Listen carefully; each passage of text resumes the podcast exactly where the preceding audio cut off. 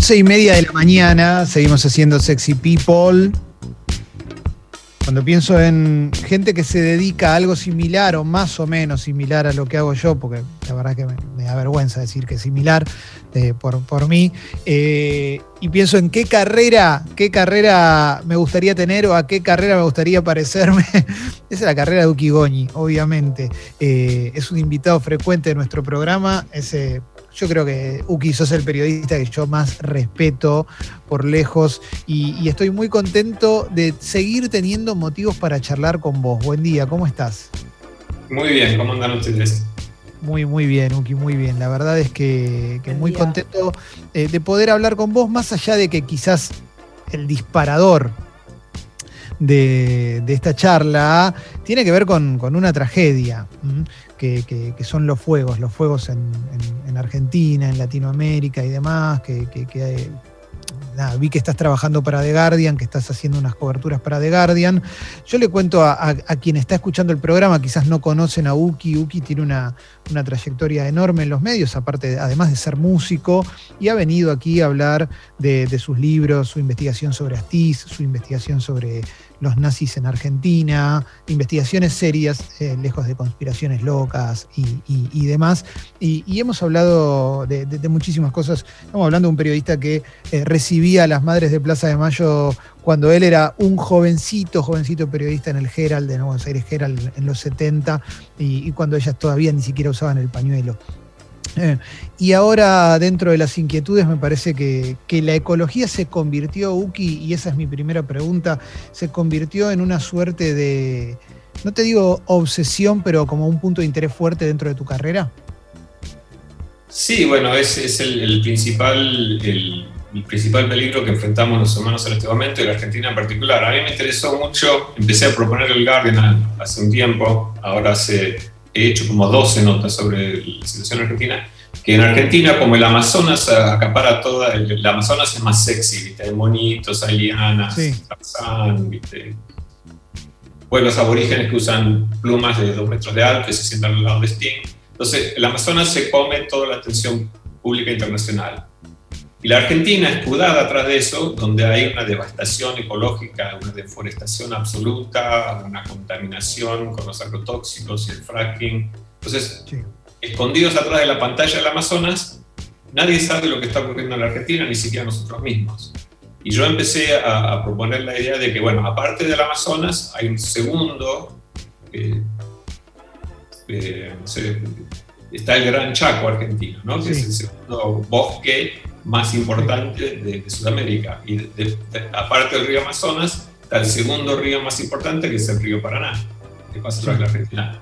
Y no es coincidencia que en el Gran Chaco argentino la deforestación es absoluta. O sea, yo he volado en avión, en un avioncito de, cuatro plazas, ¿viste? sin la puerta, para que el fotógrafo pueda sacar fotos, y yo, viste, ahí con el viento dándome, 10 eh, horas sobre el Gran Chaco argentino. Y después otras tantas horas en Salta.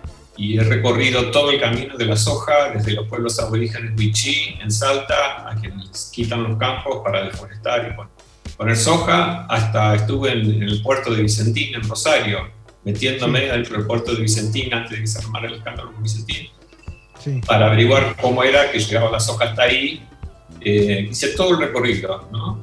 Y la verdad es que si vos volás sobre el Gran Chaco, sobre el impenetrable, no queda nada de impenetrable, está totalmente penetrado y no consensualmente. Es una violación agroindustrial eh, feroz. Entonces lo que está ocurriendo en la Argentina es gravísimo a nivel... Eh, y yo dije, bueno, al Garden le vendí el Gran Chaco y la Argentina como si fueran una marca. Como está la marca Amazonas, que todas las ONG internacionales eh, y todos los activistas internacionales se ponen atrás del Amazonas, pero hay que hablar de lo que ocurre en Argentina, que es devastador.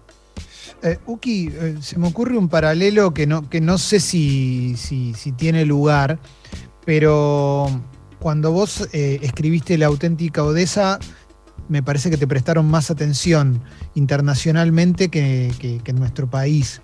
y, me llama la atención que, que el medio para el cual estás trabajando sea un medio extranjero también, para poder mostrar lo que está pasando en nuestro país.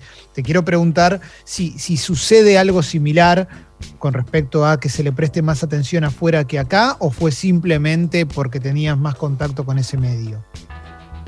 Bueno, claramente yo, yo escribo para The Guardian. Es interesante, el caso de The Guardian es, un diario eh, atípico en el mundo. Vos sabés que el Guardian no es una empresa, es una fundación, porque en el año, no sé, cuando 1920, un millonario de Manchester, cuando se murió, dejó toda su fortuna a una fundación para que financiara el Guardian.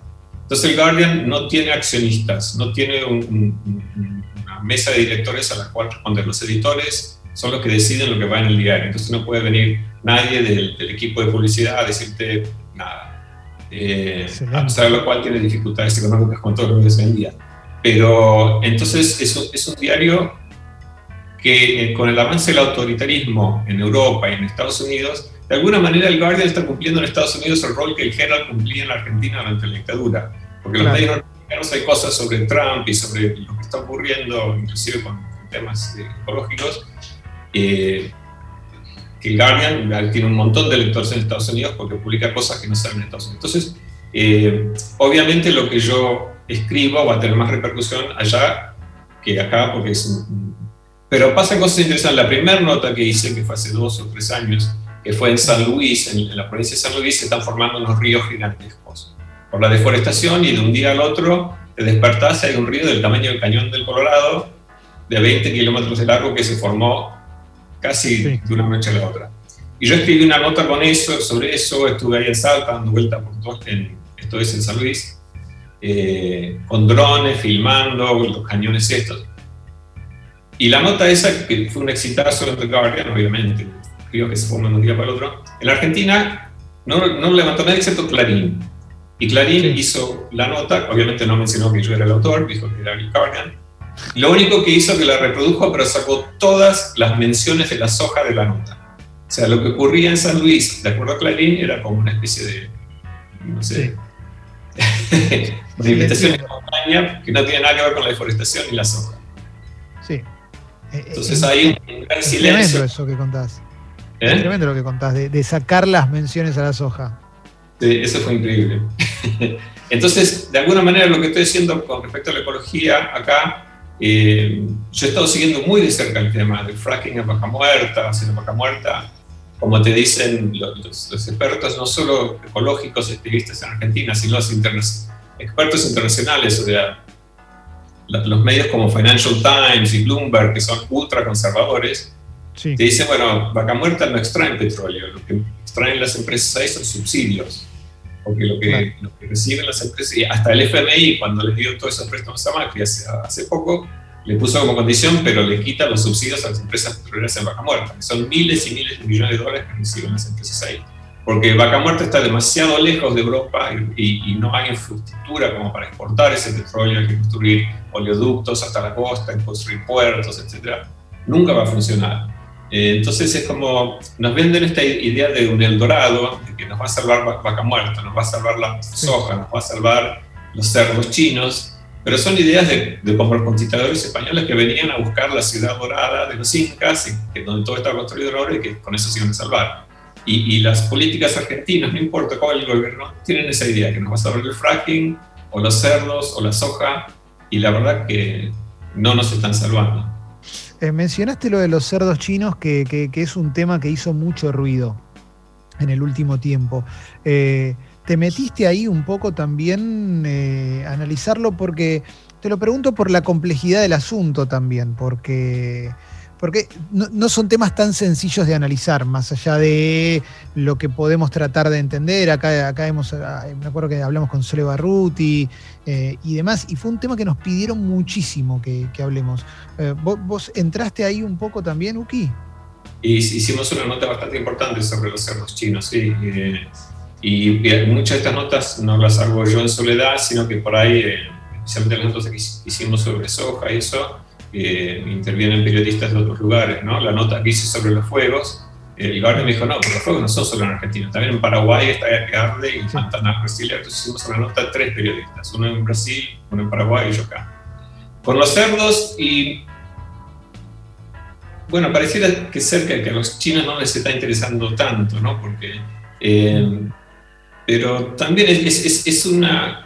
La Argentina está en un peligro ecológico realmente bravo. Yo estuve, fui a, Rosario antes de que lo cerraran, viste, con el tema del hisopado, pero fui ahí por el tema de los fuegos, y la verdad es que no se puede respirar, no se puede respirar. Y si vos vas a pueblos como San Nicolás o Rosario, la ciudad de Santa Fe, todo lo que está al borde del delta del Paraná, es irrespirable el aire. O sea, los, ojos se te ponen así, la garganta se te seca, eh, tenés un gusto como si hubieses estado toda la noche en mi seto fumando cigarrillos. Es terrible. Eh, entonces vos tenés una situación en que la deforestación es total. O sea, yo estuve hablando, para esta nota de, no me acuerdo si la de los cerdos o la fuegos, hablé con, con una experta ecológica ecológica, joven, brillante, una de las personas más brillantes con la que hablé. Pero no voy a decir el nombre de ella porque ella está como tratando de eh, fomentar el desarrollo sustentable. O sea, podemos eh, hacer desarrollo en, el impenetrable, eh, pero, junto con... Y yo le dije, pero escúchame, ¿pero vos alguna vez volaste sobre el impenetrable? Y me dijo, bueno, no, no tenemos presupuesto para eso. dije, bueno, yo sí estuve 10 horas volando y la verdad que no vi mucho bosque. Son todos, son todos campos rectangulares. Además, si vos ves las fotos satelitales en el Amazonas, la deforestación en el Amazonas hay un camino y, dicen que es como un hueso de un pescado, ¿viste? Salen caminitos así de deforestación finitos que son los, los, los, agricultores o, los ganaderos de la zona que se forma como una, una, un, pattern eh, orgánico si lo ves desde el espacio. Pero si volás sobre la deforestación argentina, son todos rectángulos enormes, que es la deforestación industrial.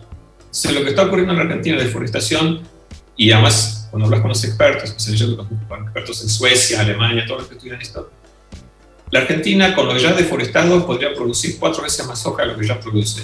Y si deforesta en el Chaco y en Salta, en Santiago del Estero, no porque hace falta más tierra, sino porque eh, allá es más barato. Es más barato comprar o arrendar tierra en el Chaco con bosque, cortás el bosque, uno es un negocio inmobiliario porque al cortar el bosque sube el valor de la tierra, y dos es más barato que arrendar campo en Santa Fe o en La Pampa o en Buenos Aires, es más barato. Entonces están deforestando no porque precisan más tierra, simplemente para incrementar un 10% o un 5% el margen de ganancia. Eh, la nota recién empieza igual, ¿eh? la nota con Uki Goñi recién empieza. Eh, me, quedo pensando en el panorama, que sobre eso también te quiero, te quiero preguntar por tu mirada a futuro y demás. Vamos a hablar de, también quiero que hablemos eh, de la reacción del Papa Francisco con respecto alguna de tus notas y demás, Uki. Vi que Alexis estaba levantando la mano, así que vamos con la pregunta de Alexis y, después yo vuelvo con algunas también y, vamos a seguir avanzando en esta entrevista que es súper interesante. Hola Uki, ¿cómo estás? ¿Cómo te va Alexis? Bien, bien. Eh, te quería preguntar o al menos pedirte tu opinión sobre cómo... Eh, da la sensación de que el aspecto ambiental acá en, Argentina está pasando ya a un segundo, a un tercer plano en pos de la cuestión económica, ¿no? Eh, ¿Cuál es la opinión que vos tenés? Digo, eh, ¿hay, digamos, una gran conciencia o, al menos información sobre estas cosas que estás diciendo? En, Argentina hay, dos andamiveles, ¿no? Hay, un, lo, que llamarías en inglés un grassroots movement, o sea, desde las organizaciones sociales o,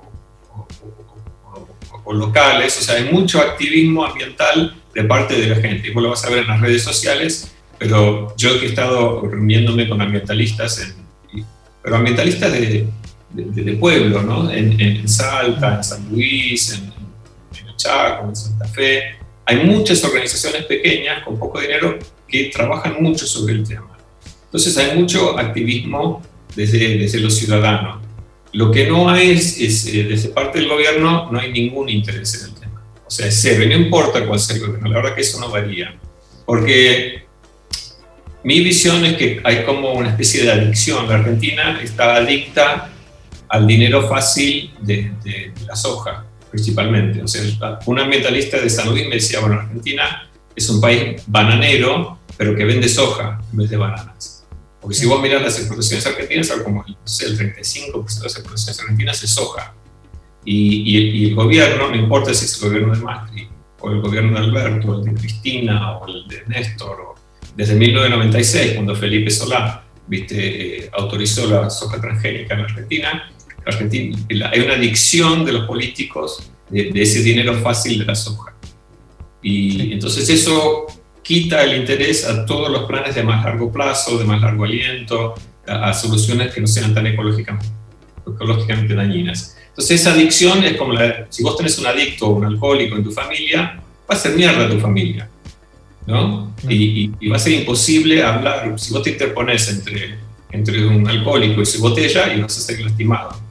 Y eso es lo que está pasando acá. La, la adicción de, de, los empresarios y de, los, los, políticos es tan fuerte. Dinero fácil de la soja, o dinero fácil del petróleo, o, ideas fantasiosas como la que nos van a salvar los cerdos chinos, que es difícil interponerse y hablar racionalmente con ellos. O sea, cualquier conversación que vos tengas con un empresario o con un político, van a reaccionar de la manera que reacciona un adicto o un alcohólico si le, le, quitas la, la, botella o, o tratás de razonar con él que está dañando a su familia con esa adicción. Entonces, eh, creo que hay un, componente que no es solamente ideológico o de la élite del 1% que nos busca eh, favorecerse a sí misma, sino una especie de, adicción al poder o la adicción al dinero o, o, a la impunidad de alguna manera, ¿no? Porque yo, no, hay, no hay viaje más fuerte que te puedas pegar que, que la impunidad.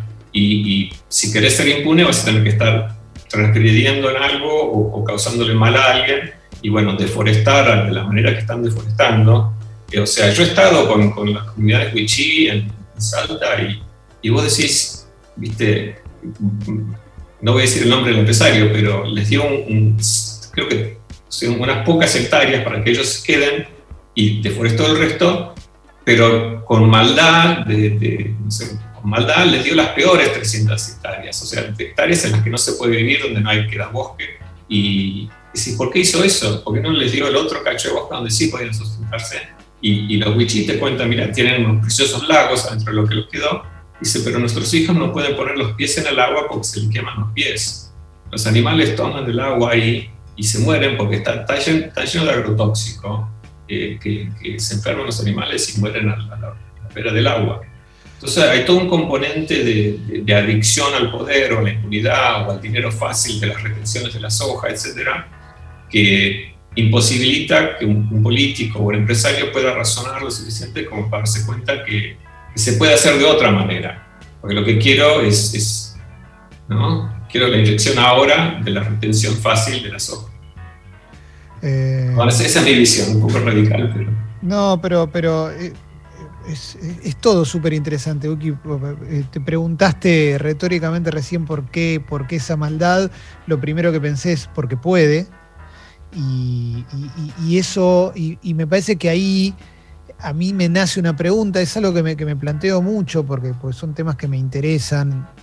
Eh, y sobre todo con, bueno, con este momento bisagra que estamos viviendo, ¿no? en el planeta porque en definitiva lo que está pasando ahora tiene que ver con la acción del humano sobre el planeta también. Y, pensaba en, bueno, eh, el planeta funcionó de una manera hasta ahora, una manera, el humano sobre el planeta funcionó de una manera hasta ahora, una manera, si querés, muy cruenta y con sistemas económicos basados en el maltrato al planeta, el maltrato a, la, ecología, el, maltrato a la flora, a la fauna. Eh, ¿Cómo hacemos para, reformular eso? Porque ahí es donde empieza para mí la, parte fuerte, porque, no sé, quizás a, un país como estos que nos ponen siempre como ejemplo, te dicen, Finlandia logró tal cosa, y pensás en Argentina, que es un país que tiene problemas económicos siempre, eh, se hace más difícil poder plantear, che, pero esto está destruyendo todo. Bueno, pero si no lo hacemos, la gente no tiene para comer. Y estás eligiendo entre dos, entre dos escenarios que son terribles. Eh, vos pensás, se te ocurre, por supuesto que no te pido una solución, porque eso es, muy difícil de pedir, pero cuando, cuando pensás en estas cosas, ¿para dónde va tu cabeza? No, eh, la solución existe. pero no, no, se la podemos pedir a los políticos porque los políticos, como, como, expliqué, están en esta adicción a las retenciones, a la soja, a, encandilarse con propuestas de los chinos y, otras boludeces típicas del adicto, ¿no? Eh, sí. La solución, o sea, el, el, acto revolucionario más, el acto más revolucionario que puedes cometer hoy eh, no es postear en redes y, no es separar la basura, ni usar una pajita de, madera en vez de una de plástico, no es reciclar, porque todos esos son inventos de las corporaciones gigantes que quieren hacerte sentir que vos sos responsable de, solucionar el problema y no ellos que son los que lo causan. El acto revolucionario, eh, más revolucionario que puedes hacer es no comer carne, porque lo que más contamina el planeta y lo que, eh, lo que, lo que hace avanzar a la deforestación es el consumo de carne, porque la soja es para alimentar animales que nosotros nos comemos. Entonces, la soja, por ejemplo, lo que está ocurriendo en el delta del Paraná, que está todo prendiendo fuego. ¿Por qué ocurre eso? Porque la soja, eh, como cada vez más se usa más campo ganadero para soja, no tiene a dónde mandar las vacas. Entonces las mandan a las islas del Paraná, prenden fuego a la isla para que puedan pastar las vacas y se prende fuego todo. Y en el Paraguay está pasando lo mismo, la deforestación está causada por la soja, que, que, se come los, campos ganaderos y, el ganado se tiene que ir a, bosques para deforestarlos. Eh, y esas hojas se le están dando a los animales. entonces, si vos, eh, una hamburguesa que vos te comes, eh, precisa que no sé cuánto exactamente, son 200 litros de agua, deforestación de no sé cuánto, y ahora con, esa soja que vos alimentas, o con los granos que vos alimentaste a la vaca, una, una vaca comen 4 o 5 personas. Con lo que comió la vaca durante su vida, comen 100 personas. Y además el, consumo de agua de, la ganadería y de la agricultura, o sea, vos puedes bañarte todos los días, 4 horas enteras, y, si no comes carne, porque lo que, la, la, cantidad de agua que estás consumiendo en una hamburguesa equivale a dos meses de duchas. Entonces, es el, además le estás quitando el, ingreso, o sea, lo, que, alimenta la adicción de, los gobernantes y los empresarios, que es esto de, la carne. No, no, hay, no, hay, nada que puedas hacer mejor para la ecología que dejar de comer carne. Y si dejas de comer carne vacuna, bajas a pollo, ya estás bajando en como 25% la cantidad de carbono de dióxido que entra el planeta, ¿no? Porque creo que si, si vos tenés una dieta de carne vacuna, creo que son como 3 toneladas de carbono de dióxido que del cual vos como individuo sos responsable. Si bajás a pollo, es uno y medio. Y si sos vegano total, es nada más que una tonelada. Entonces, no hay cosa más revolucionaria y beneficiosa para el planeta que puedes hacer que dejar de comer carne. Eh, está buenísimo.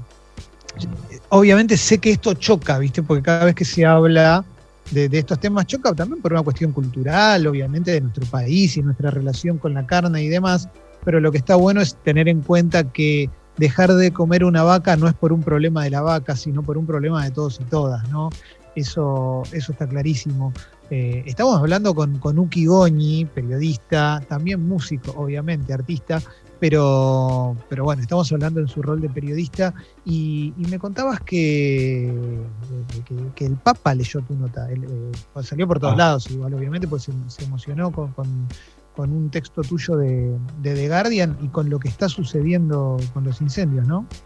Claro, esa nota que te comentaba antes, hicimos una nota muy, muy grande. Además, las, notas de Guardian son muy producidas. Hicimos una nota en el fracking, sobre el fracking en el año pasado y hay un video ahí que hicieron la gente que se llama de arquitectura forense sobre lo que está ocurriendo en Vaca Muerta. Es impresionante el video. Eh, habría, tendría que, la gente verlo, está en YouTube. Pero volviendo a lo del Papa, sí, yo hicimos una nota, que es esa que te comenté, que hicimos entre tres periodistas del Guardian, uno en Brasil, otro en Paraguay y yo acá en Argentina, y fue una nota realmente que salió muy bien. El Guardian se, se mucho haciendo muy buena fotografía, muy buena infografía, una nota que un golazo total. Que salió el, el viernes, no este, sino el anterior. Y yo el domingo me desperté tranquilito en casa, tipo, bueno, después de hacer la nota, que es un quilombo con 10.000 editores que te hacen 49.000 preguntas, cerrar una nota para el Guardian no es poca cosa. Y me despierto así medio dormido y abro y entra, me entra un mensaje de Facebook de, una persona cercana al Papa Francisco, que es amigo en Facebook, pero no lo conozco personalmente, un italiano, y me dice, che, te comento que el Papa Francisco leyó tu nota y se emocionó tanto que la mencionó hoy en el Ángelus y te todos los domingos a ver el balcón sí. Vaticano y la humilla. Y yo dije, ¿cómo? Y ni le contesté, busqué en Twitter la homilia y había un video y, y habla, dice exactamente la nota, dice, bueno, quiero hablar sobre los fuegos en el delta del Paraná argentino, en el Pantanal brasilero y, y, en el Chaco paraguayo. Y además yo hice mucho énfasis sobre los bomberos voluntarios y los voluntarios que combatían los fuegos en forma. Entonces también habla de los, de, los voluntarios que arriesgan su vida. Y me quedé así, y, pero medio no le creía al tipo, dije, ¿cómo es joven? Y entonces me comuniqué, me dijo, no, la nota se la dio tal y tal persona. Entonces me comuniqué con esa persona, que descubrí que esa persona me seguía en Twitter y yo no la seguía. Eh, y me dice, no, se la di yo al, al Papa. Se, se, ve que es una persona que le organiza las notas al Papa para que él lea. Dice, se la di y después me comentó que se emocionó mucho al leerla y que decidió hablar sobre los fuegos en la familia. Y lo, otra cosa interesante Básicamente ningún medio en Argentina reprodujo que el Papa habló sobre los fuegos en Argentina. Eh, en La Nación vi que sacó una noticia así muy chiquita, o sea, el Papa Francisco habla sobre los fuegos en Argentina, fuegos que están, no sé, de la ciudad de Santa Fe hasta... Sí. Y que están ciudades enteras que, hace, que desde febrero no puedes respirar por el humo que hay y no, no sale nada en ningún medio, excepto en uno que salió algo muy chiquitito. Eso es terrible porque después tenés eh, dos millones de notas sobre influencer peleándose, sobre grietas, sobre cualquier pavada.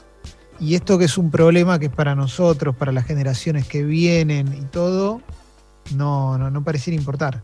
Pero es gravísimo, o sea, ¿por qué están ocurriendo los fuegos en, el Delta o en Córdoba, etcétera? Por la deforestación. Porque ¿qué es lo que pasa con la deforestación? Eh, un poco el resultado de, los fuegos que hubo en la Amazonas, porque los bosques, ¿qué producen? Humedad. O sea, los árboles que tienen raíces largas chupan agua desde abajo y la convierten en humedad que sube al... Entonces hay como unos grandes ríos de agua que vienen por la atmósfera desde el Amazonas a Argentina y llueven en Argentina. Bueno, el Amazonas en Bolivia, en Paraguay, en Brasil se quemó una cantidad enorme el año pasado por lo cual, cada vez el clima está más seco, hay más sequía. Y en la misma Argentina, vos deforestás todo el Chaco, el Gran Chaco, en Santiago del Estero, en, San Luis, en, el Chaco mismo, etc. Entonces, no está la vegetación que crea, que crea la, la, humedad para la lluvia. En San Luis, por ejemplo, donde se forman estos enormes ríos, porque quitas el bosque, que tiene raíces muy largas, y lo pones soja, que tiene unas raíces así cortitas, y se empieza, la tierra ahí es muy arenosa, se, se cae en toda la tierra y se hunde y se convierte en cañones enormes donde el río subterráneo se expone al aire y sale por ahí. Pero no solo eso pasa, sino que los árboles, con, con esas raíces, la, la, tierra abajo es muy salina. Entonces quitan la sal y no, sube la sal. con la soja, toda la sal empieza a subir el agua, porque no están los árboles chupando el agua, sube, pero sube con sal. Entonces hay San Luis, vos vas y caminás, están todos los árboles muertos y toda la vegetación muerta, porque el sal, la sal mata todo, excepto unos arbustos, y, el ecologista que me llevó me dijo, mira, prueba, y me dio a probar, viste, una hojita, tiene gusto a sal, que lo único que crece es ese, un arbusto de sal, seguro que puedes hacer sal con ese arbusto, o sea, es una cosa... Entonces, la Argentina está en una situación eh, ecológica muy frágil. Y como dije antes, eh, toda la atención se lo lleva al Amazonas. Y, acá es como que atrás de la pantalla del Amazonas eh, estamos pudiendo hacer cosas que en otro lugar no se podrían hacer. Uki, la última pregunta que te voy a hacer es, yo estoy seguro, y, por eso hacemos estas notas también, que a un montón de gente le van a despertar una curiosidad.